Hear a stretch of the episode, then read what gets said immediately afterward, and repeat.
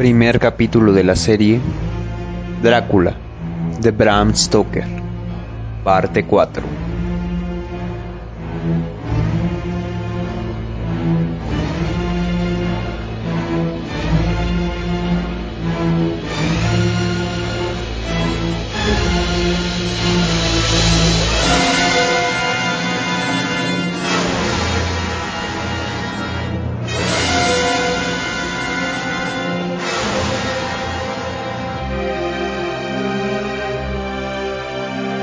18 de mayo. He querido volver a visitar aquella estancia en pleno día, ya que a toda costa necesito saber la verdad, mas cuando llegué a su puerta la encontré cerrada. 19 de mayo. Me encuentro prendido entre las mallas del conde, y es inútil esperar la huida y la salvación. Ayer por la noche me pidió, con su tono más encantador, que escribiera tres cartas, diciendo en una que ya había terminado mi labor en el castillo, que regresaría dentro de unos días. Otra asegurando que partiría al día siguiente. Y la tercera afirmando haber dejado el castillo, habiendo llegado a Bistritz.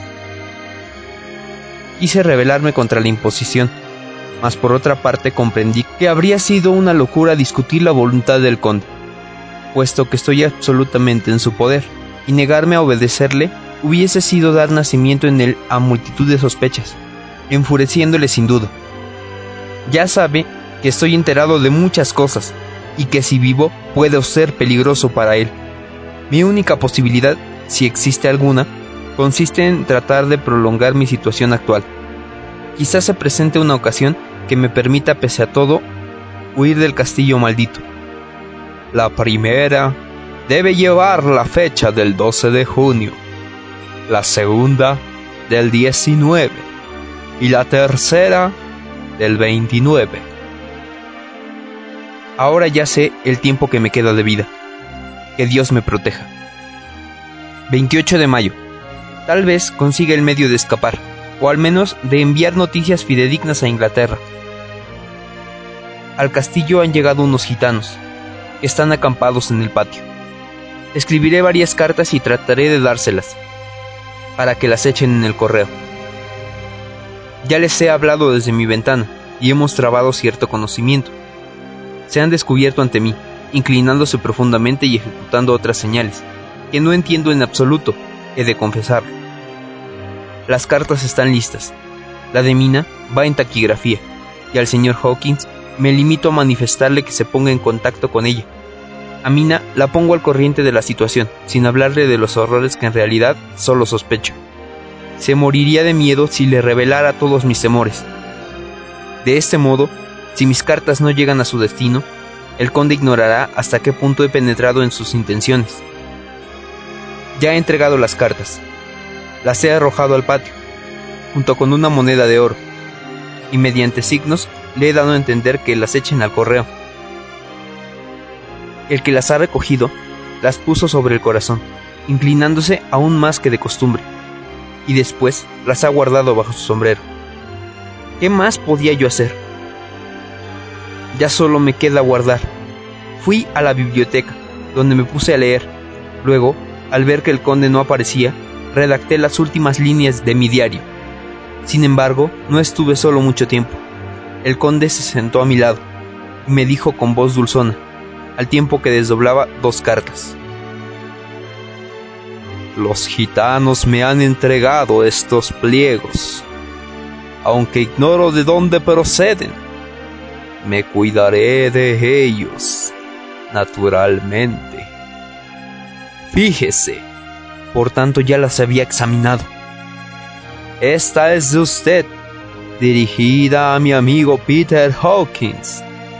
Y la otra abrió la segunda carta, y al observar aquellos signos insólitos, adoptó una expresión siniestra, y sus ojos chispearon de furor e indignación.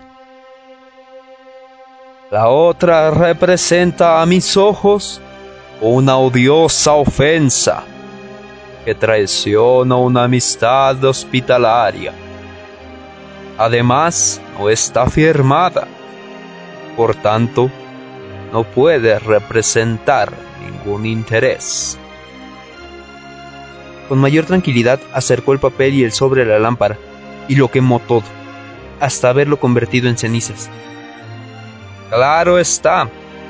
Enviaré la carta a Peter Hawkins, continuó luego. Puesto que usted la escribió, sus cartas son sagradas para mí, y espero que sabrá perdonar el haberla abierto. Ignoraba de quién era. Supongo que querrá meterla en otro sobre, ¿verdad? Inclinándose cortésmente, me entregó la carta y un nuevo sobre. No tuve más remedio que escribir nuevamente la dirección y entregarle la carta y el sobre, sin efectuar la menor observación. Cuando salió de la estancia, cerró la puerta y oí girar suavemente la llave en la cerradura. Dejé transcurrir unos instantes y traté de abrir la puerta. Sí, estaba cerrada con llave. Cuando dos horas más tarde, el conde, siempre sereno, penetró en la biblioteca. Me desperté de sobresalto, pues me había quedado traspuesto sobre el sofá. Está fatigado, amigo mío, inquirió con tono chancero y cortés a la vez. Por favor, acuéstese. Estará mejor en cama. Además, esta noche no tendré el placer de charlar con usted, puesto que estoy abrumado de trabajo. Acuéstese, se lo ruego. 31 de mayo. Esta mañana, mi primera idea al despertarme fue sacar las hojas de papel y unos sobres de mi maletín, metérmelo todo en el bolsillo a fin de escribir si se presentaba la ocasión durante el día. Mas, sorpresa, un nuevo golpe todos mis papeles habían desaparecido, desde los más insignificantes hasta los más necesarios e indispensables para mi viaje una vez que haya abandonado el castillo. Reflexioné un momento y luego pensé en abrir mi maleta y el armario donde guardo mis trajes. En el armario no se hallaba ya lo que llevaba para viajar, ni mi manta de viaje. Por más que busqué todo, no lo hallé en parte alguna. ¿Qué nueva maquinación se esconde en este misterio? 17 de junio. Esta mañana, sentado en el borde de mi cama, devanándome los sesos, oí unos latigazos fuera y el sonido de unos cascos de caballo en el sendero rocoso que conduce al patio del castillo. Con el corazón palpitando de júbilo, me precipité hacia la ventana y vi dos grandes carretas que entraban en el castillo, tiradas ambas por ocho caballos muy robustos y guiadas por los eslovacos, ataviados de una usanza nacional, incluso con piel de cordero y el hacha. Dando media vuelta, corrí a la puerta con la intención de bajar y salir al patio, puesto que, con toda seguridad, alguien debió abrir el paso a las carretas. Nueva sorpresa. Mi puerta estaba cerrada con llave desde fuera. Regresé a la ventana y grité. Levantaron la cabeza me contemplaron estupefactos, señalándome con el dedo. Mas en aquel instante pareció que el jefe de los gitanos, al ver que la atención general estaba fija en mi ventana, murmuró algo, y todos echaron a reír. Desde entonces, todos mis esfuerzos fueron en vano, así como toda súplica a la piedad. Ya nadie volvió a fijar su vista en mí. En las carretas se hallaban cargadas unas grandes cajas de forma cuadrada, cuyas asas eran de cuerda muy gruesa. Al observar la facilidad con que los eslovacos las manejaban y el ruido que hacían cuando las dejaban caer al suelo, adiviné que estaban vacías. Cuando todas estuvieron amontonadas en un rincón del patio, los gitanos les pagaron a los eslovacos y estos, tras escupir sobre las monedas a fin de atraerse de suerte, a medida que se alejaban, escuché cada vez más débilmente el estallido de los látigos y el ruido de los cascos de los animales. 24 de junio, antes del amanecer. El conde me dejó anoche, muy temprano y encerrándose en su aposento. Cuando creí posible hacerlo, sin correr graves riesgos, trepé por la escalera de caracol, con la intención de acechar a Drácula por el ventanal que da al sur. En efecto, estoy seguro que ocurre algo. Los gitanos acampan en el interior del castillo, ocupados en alguna labor misteriosa. Estuve asomado media hora aproximadamente, cuando vi moverse una sombra en la ventana del conde, que luego empezó a salir. Era Drácula, que no tardó en estar afuera. Mi sorpresa volvió a ser grande. Llevaba mi traje de viaje y al hombro el saco horrible que vi desaparecer al mismo tiempo que las tres jóvenes.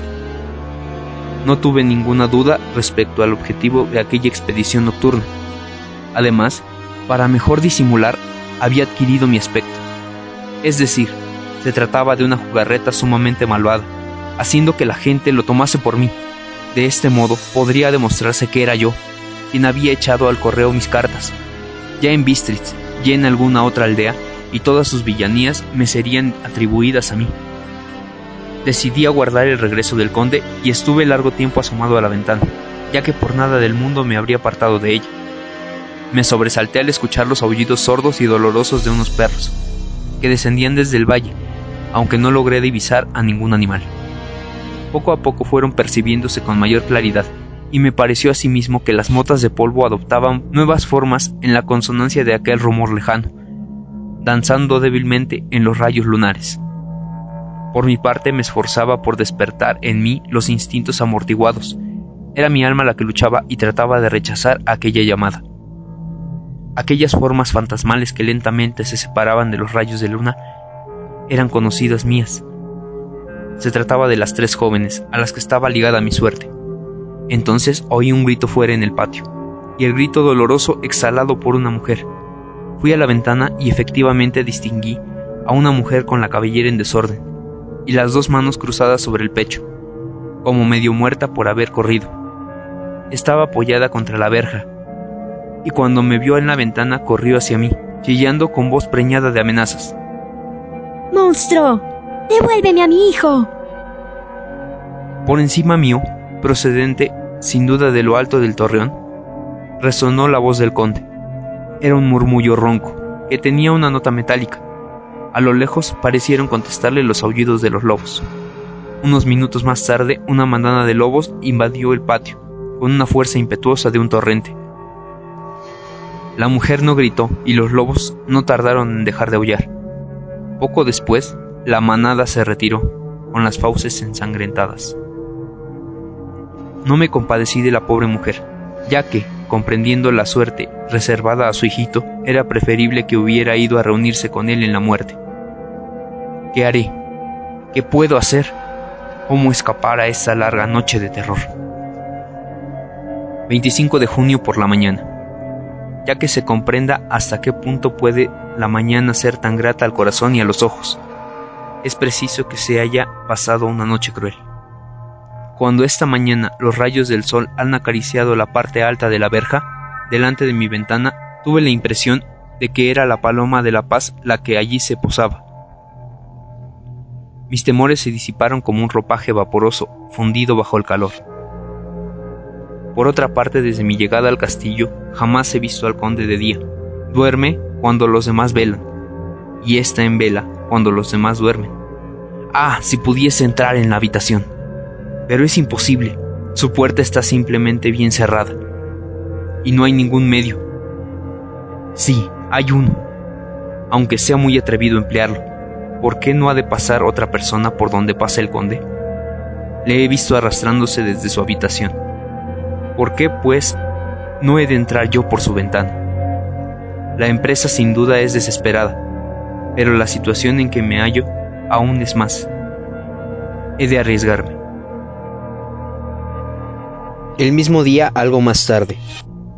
Estuve ahí abajo, y así Dios me asista. He vuelto sano y salvo a mi dormitorio. Lo explicaré con todo detalle. Sintiéndome animado de un súbito valor, me dirigí al ventanal que da al lado sur, y me hice sobre el estrecho reborde de piedra, que por aquella parte corre a lo largo del muro. Las piedras son enormes, talladas grotescamente, aunque haya desaparecido en gran parte. Una vez me hube quitado los zapatos, partí a la aventura.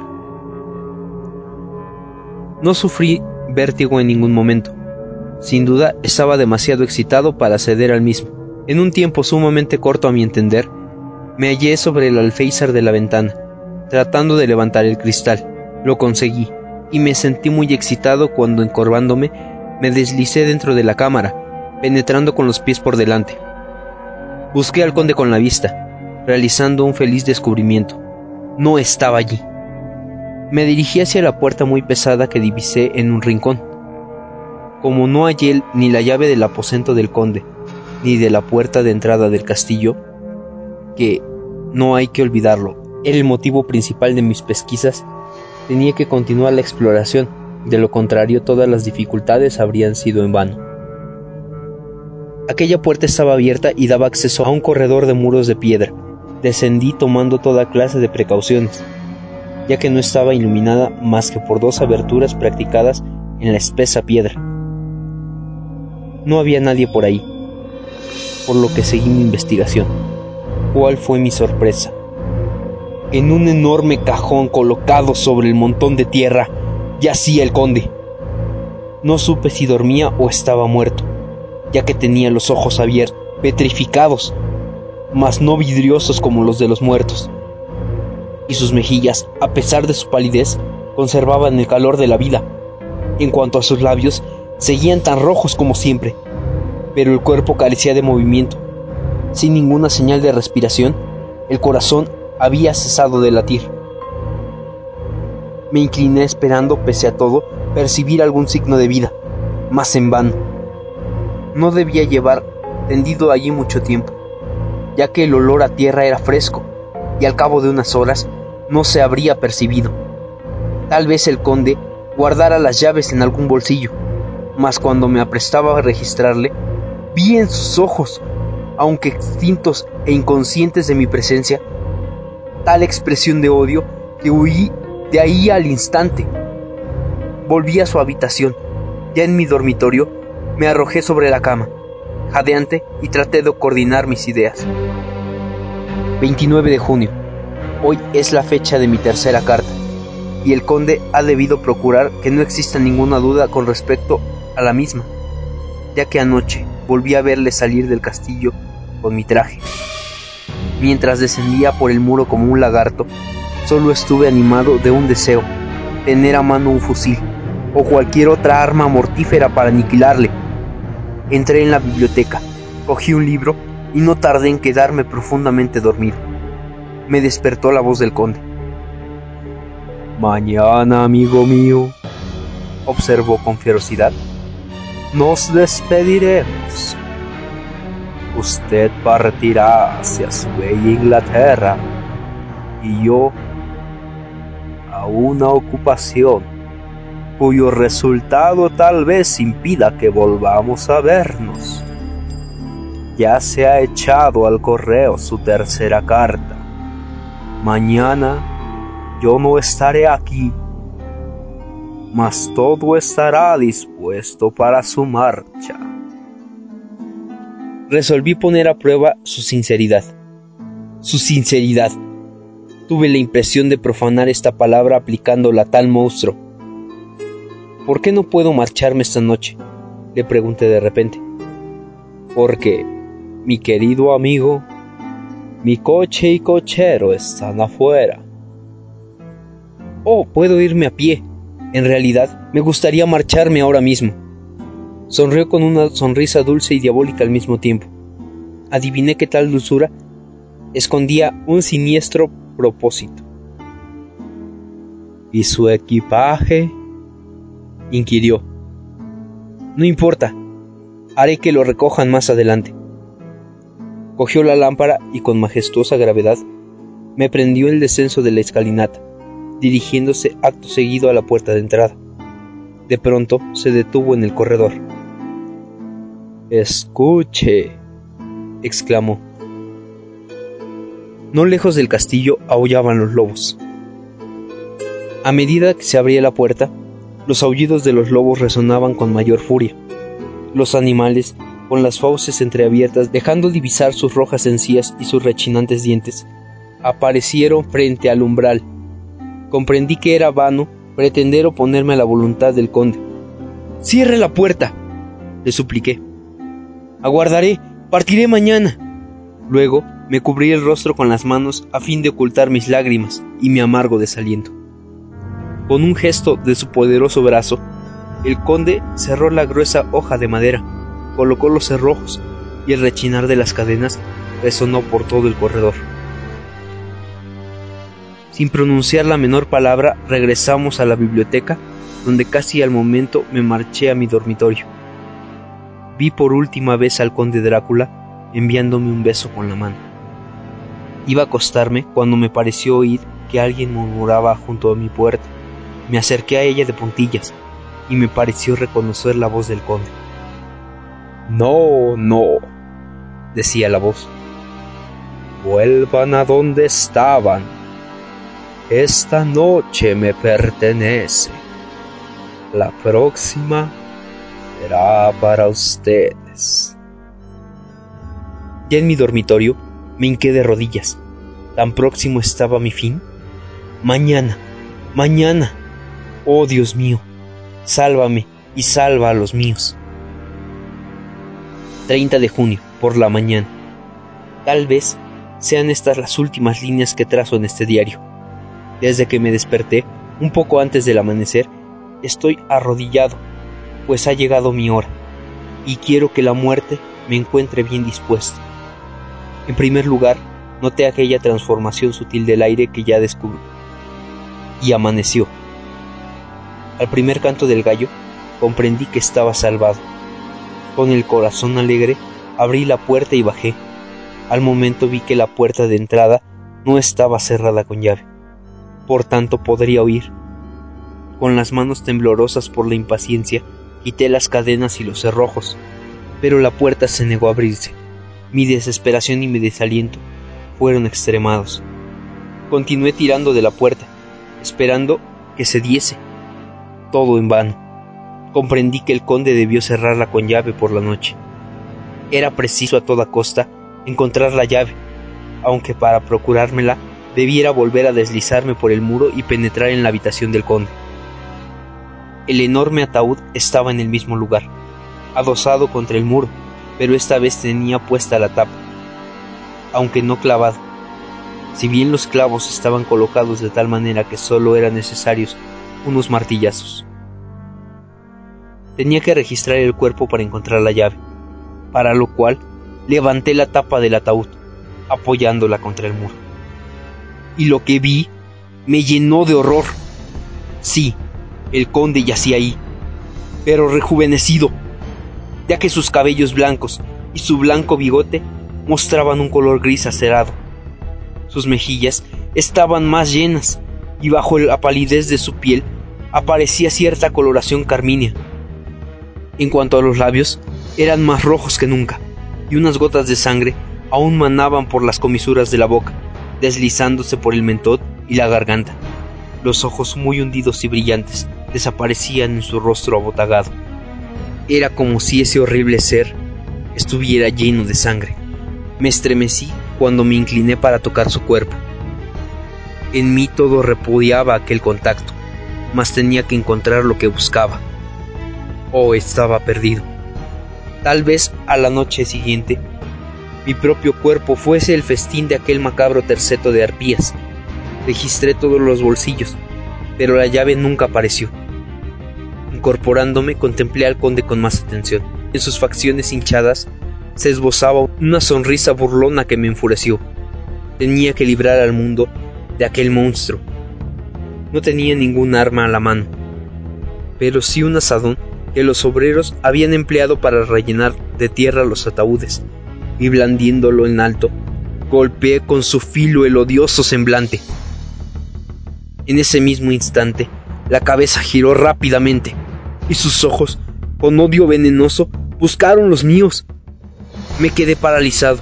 El asadón se aflojó de mis manos y solo toqué aquel rostro de refilón, produciéndole un corte en la frente. Lo último que vi del conde fue su rostro abotagado, cubierto de sangre, esbozando aquella sonrisa malvada que procedía de las profundidades del infierno.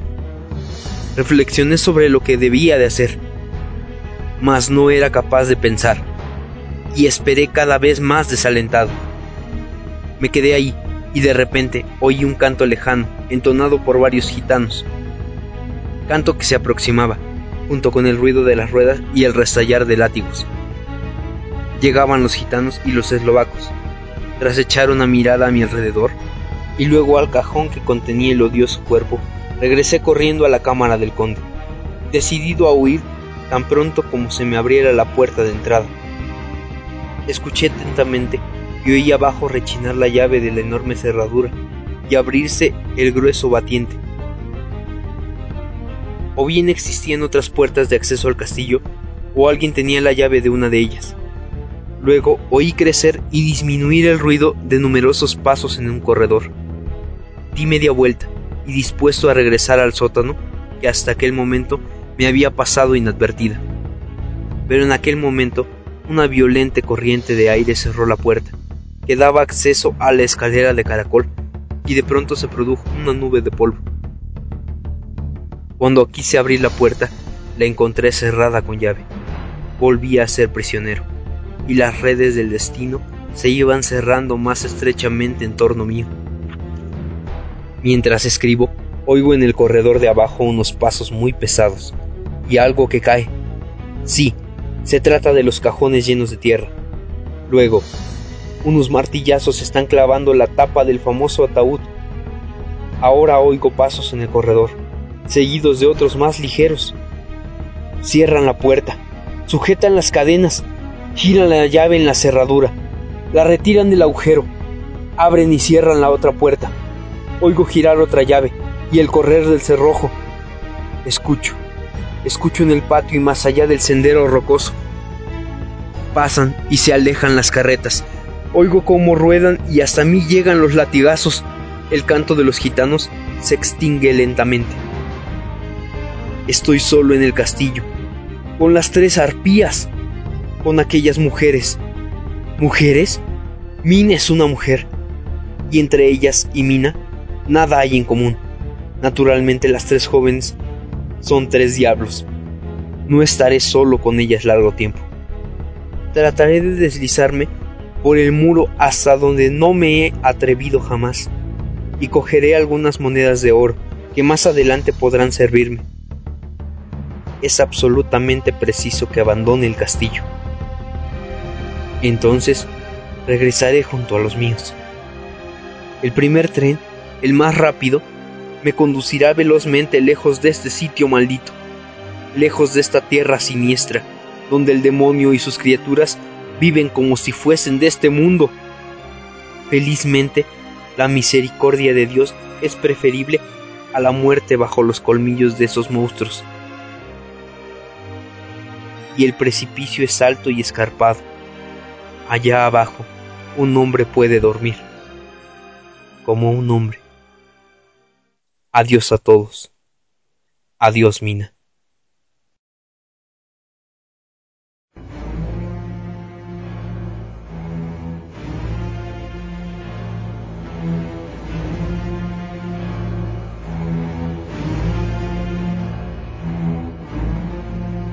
Esta fue la cuarta parte del capítulo 1 Drácula de Bram Stoker. Recuerda regalarnos un like, suscribirte y compartirlo con tus amigos.